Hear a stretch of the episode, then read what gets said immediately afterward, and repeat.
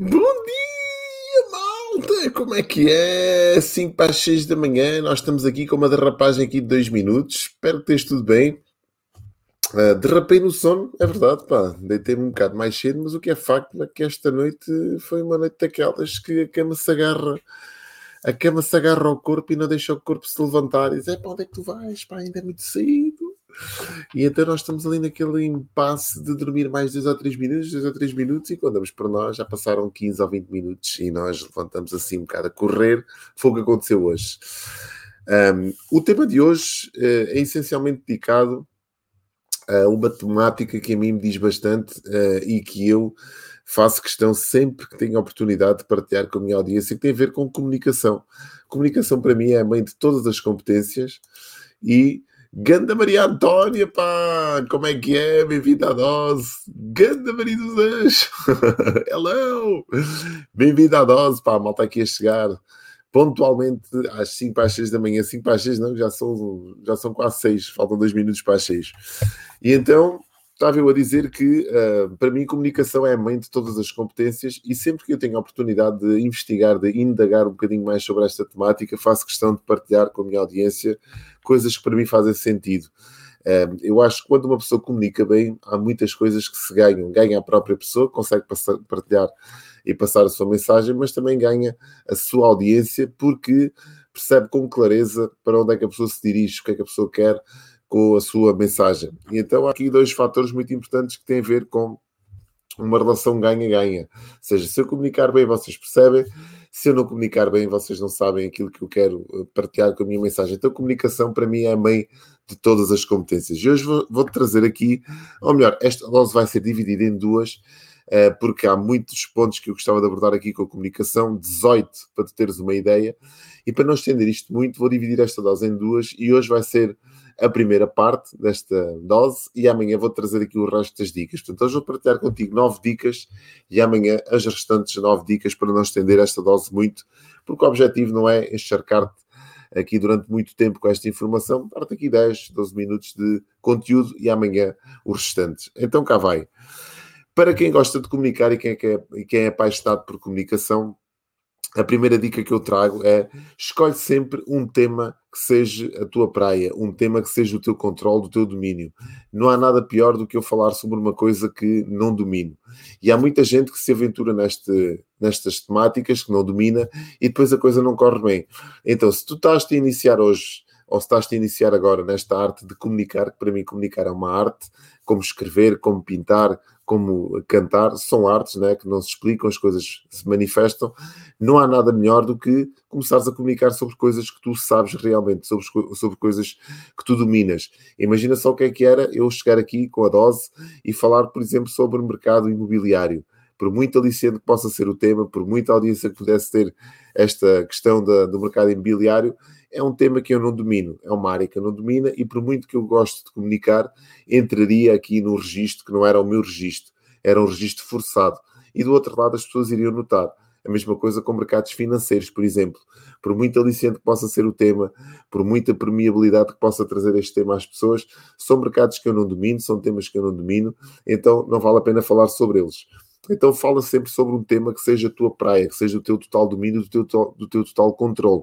Porque não há nada pior do que nós trazermos qualquer coisa que não dominamos muito bem, para além da instabilidade que é notada a partir do, do, do, momento em que começas a partilhar o tema, não, não tens conteúdo suficiente para alimentares a tua audiência. Então, fala sempre sobre coisas que tu dominas, que tu controlas, que tu sabes. Esta é a primeira dica. Segunda dica, tenta conhecer sempre a tua audiência, o teu nicho de mercado e o que eles pretendem alcançar com a tua ajuda. Quais são os seus maiores desafios? Cá está. Quando nós construímos uma persona, e quando nós construímos um nicho de mercado, isto é, eu explico isto eh, noutras formações de marketing, por exemplo, marketing digital, como construir uma persona, como construir, como identificar um nicho de mercado, eu tenho que conhecer quais são as maiores necessidades deste meu nicho de mercado. Porquê? Porque a minha comunicação vai em torno de satisfazer os maiores desafios deles. Seja, não faz sentido. Por exemplo, eu falo sobre comunicação, marketing, empreendedorismo, desenvolvimento pessoal, muito desenvolvimento pessoal e marketing digital. Estas são as temáticas que eu tento trazer aqui com a dose e são todas as temáticas que alimentam o conteúdo que eu partilho diariamente com a minha audiência. Qual é a premissa? A premissa é perceber quais os desafios que a minha audiência atravessa, quais os problemas que a minha audiência tem, quais são uh, os entraves que a minha audiência uh, tem ao longo do processo que as impedem de chegar aos seus objetivos. Então, é nesta, neste mote e nesta temática e nesta solução que eu procuro o conteúdo para partilhar com a minha audiência. Então eu tenho que conhecer a minha audiência, tenho que estudar, tenho que aprofundar esta temática e trazer conteúdo que vai ao encontro das soluções que a minha audiência precisa. Porque imagina só o que é que era eu dominar muito esta temática toda e depois trazer aqui temas que não tinham nada a ver, seja que não te ajudavam, que não te traziam insights para a tua vida, que não te traziam soluções. Não fazia sentido, as pessoas não me seguiam. Então eu tenho que trazer sempre com temáticas que tenham a ver com um problema que a minha audiência esteja uh, a, atravessar, um desafio que a minha audiência esteja a atravessar e precisa das minhas palavras para solucionar e para transpor esse desafio. Terceiro ponto, terceira dica: pratica com regularidade o teu discurso. Isto é muito importante. Treinar, como eu costumo dizer. Não há nada pior do que um discurso mal preparado, mal, mal elaborado se eu te chegar aqui com uma dose e não a preparar previamente, tu vais notar que isto foi, uh, vou dizer assim, uh, injetada uh, a sangue frio. Então eu tenho que preparar toda a temática que eu vou partilhar contigo. E o mesmo se passa contigo. Se tu estás a preparar um discurso, se estás a preparar um tema, se estás a preparar uma formação para partilhares com uma audiência, convém que a prepares, convém que antecipes objeções, convém que percebas melhor do que ninguém daquilo que estás a fazer. Então isto requer treino, requer dedicação, requer entrega. Quarto ponto. Clarifica a tua mente, concentra-te e elimina quaisquer tipo de ruídos que possam estar a distrair no processo de comunicação. Meditação, por exemplo, é um dos pontos que eu gosto bastante e que trago sempre que possível aqui à tona da minha conversa, porque a meditação é um exercício que nós fazemos que acalma uh, e clarifica o nosso objetivo. O simples facto de eu me concentrar na minha respiração, o simples facto de eu olhar para a comunicação de forma clara, simples e direta, faz com que eu elimine quaisquer tipo de ruídos que possam estar a interferir com a minha mensagem. Isto é fundamental quando eu estou a comunicar, eu tenho que, estar, tenho que estar conectado com a minha essência e ao mesmo tempo tenho que estar conectado com a minha audiência. Ou seja, tem que haver aqui um fio condutor que me ligue de um ponto a outro ponto. Então é importante que eu tenha a minha mente livre de quaisquer ruídos para que não haja interferências e a mensagem passe de forma clara. Quinto ponto, ou quinta dica, envolve-te com a tua audiência desde o primeiro minuto. A introdução do teu discurso deve ser cativante e impactante, pois ela imprime o tom da tua comunicação desde o início. Faz perguntas e interage com a tua plateia, deixa-te levar. Fundamental isto. Muita gente evita o contacto visual quando uma audiência é muito grande, evita o contacto visual. Estou a falar, por exemplo, quando tu tens uma intervenção uh, em público, uma intervenção fora deste mercado digital, quando tu tens que falar para uma grande plateia, muita gente, aquele nervosismo que as pessoas têm de, de, falar para outras pessoas, não tem propriamente a ver com falar para outras pessoas, tem mais a ver com o medo da crítica, com o medo do julgamento alheio. As pessoas têm este medo e este nervosismo se instala e às vezes pode sabotar o teu discurso. Então evitam muitas das vezes o contacto visual com a sua plateia. Mas o que é facto é que quando eu me conecto visualmente com a minha plateia, existe aqui uma, uma um elo de ligação que se uh, estabelece desde o primeiro minuto. E eu só me tenho que deixar levar pela minha mensagem. Então isto é muito importante.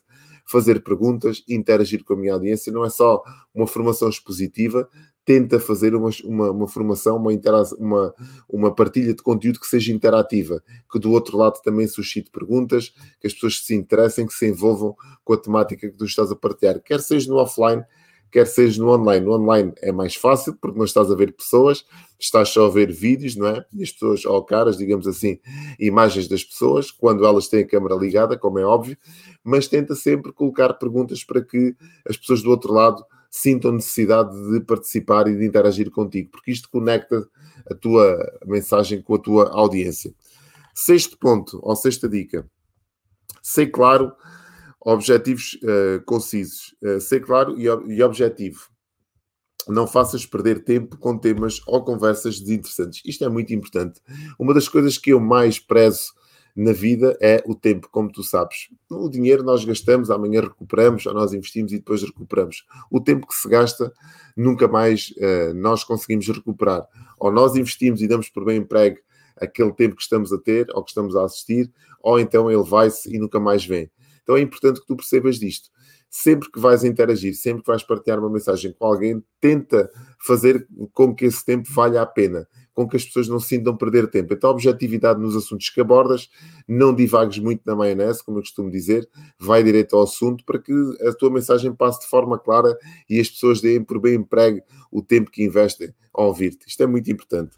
Sétima dica: ser confiante sempre. Estás na tua praia e dominas esse tema melhor do que ninguém. Mantente humilde para, para reconheceres que, apesar de não seres a última bolacha do pacote, dominas esse tema melhor do que ninguém. Então cá está. Humildade é fundamental, mas ao mesmo tempo a confiança que tu deves ter na tua mensagem. Deves perceber quando estás a partilhar isto com alguém que do outro lado estão pessoas que provavelmente precisam da tua mensagem. Isso não faz de ti um super-herói, não faz de ti a última bolacha do pacote, como é óbvio, mas ao mesmo tempo tens que ter a certeza e a confiança de que aquela mensagem que estás a partilhar é poderosa, é impactante e pode transformar vidas. Esta é a minha postura cada vez que eu estou aqui com a minha dose a partilhar contigo estes temas, é de que qualquer uma destas eh, mensagens que eu possa estar a partilhar contigo, em qualquer momento pode fazer sentido, pode-se fazer luz e pode transformar completamente a tua vida. Então é com esta confiança e com esta convicção e ao mesmo tempo com esta humildade, perceber que não sei tudo, que cá estou todos os dias às 5 para as 6 da manhã. Oitava dica, Relaciona sempre as tuas intervenções com histórias pessoais que te tenham passado contigo ou que sejam do conhecimento público. É muito importante eu trazer à tona da minha comunicação histórias, histórias que, eu tenho, que, que sejam do conhecimento público ou histórias que se tenham passado comigo. As pessoas conectam-se muito com histórias. Se nós formos a ver na nossa infância, quando nós ouvíamos alguém falar, era uma vez, nós prestávamos muito mais atenção.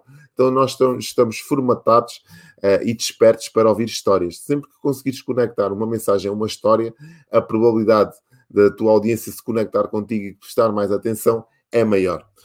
Nona dica e última de hoje, que amanhã trago-te mais, porque já lá vamos com 12 minutos, eu não quero estender isto muito mais.